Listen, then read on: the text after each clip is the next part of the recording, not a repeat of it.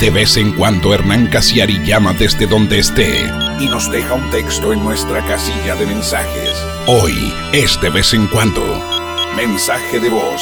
Hernán Casiari. Siempre andamos obsesionados con la inmortalidad, o por lo menos con la longevidad. Y sin embargo esta vieja, la silenciosa y la anónima, sacando soba, así se llama, sacando soba, nos pasó desapercibida.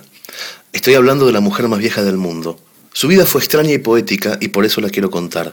Esta vieja no figuraba en los libros Guinness de los récords, ni aparecía en los noticieros, ni la mencionaba la Wikipedia, ni las revistas dominicales de los grandes diarios enviaban fotógrafos freelance a su casa. Sacando soba, era una vieja cualquiera de un pueblito perdido en Asia.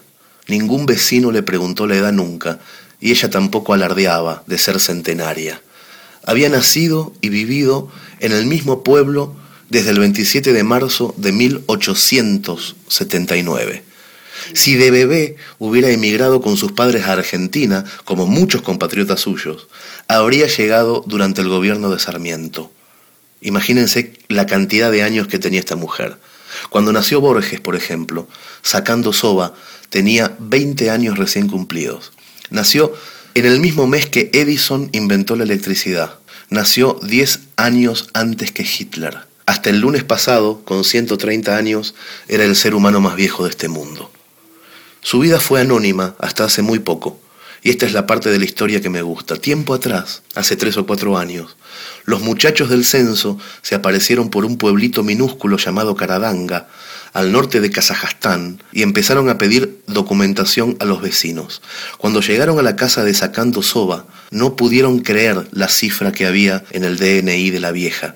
Se fueron a la capital para contrastar esos datos y descubrieron que la mujer había sido censada por primera y única vez en 1926. Ya entonces tenía 47 años. Esto, entre muchas otras cuestiones, revelaba un hecho inusual. Sacando Soba era 16 años más vieja que la persona más vieja que se conoce hasta el momento. Como es obvio, la prensa se interesó. A los mortales simples, a nosotros, los que tenemos dos cifras al final de la vida, nos encantan las historias de existencias largas, de gente que vive en tres siglos diferentes. Nos excita ver las fotos, nos apasionan esas preguntas de los periodistas, del tipo, ¿cuál es el secreto, abuela? Sacando Soba tuvo mucha pequeña fama en los últimos dos años, mucha entrevista radial, mucho flash. No era, digamos, muy pródiga en palabras. Decía, no tengo ningún secreto especial, nunca tomé pastillas. Y si estuve enferma usé los remedios de mi abuela. Y también decía, nunca comí caramelos, no me gustan, me gusta la ricota y el choclo. La gente la empezó a conocer y también sintió curiosidad por ella el gobierno de Kazajstán. Por supuesto, los funcionarios, los políticos, querían aparecer en la foto junto a la vieja. Yo no entiendo para qué se meten los políticos en estos berenjenales. Nadie lo sabe. El asunto es que el primer ministro, Karim Masimov, en nombre de todo el pueblo, le regaló a esta viejita una casa nueva. Una casa nueva. Y allí fue a parar hace poco, sacando soba, a una casa nueva y desconocida.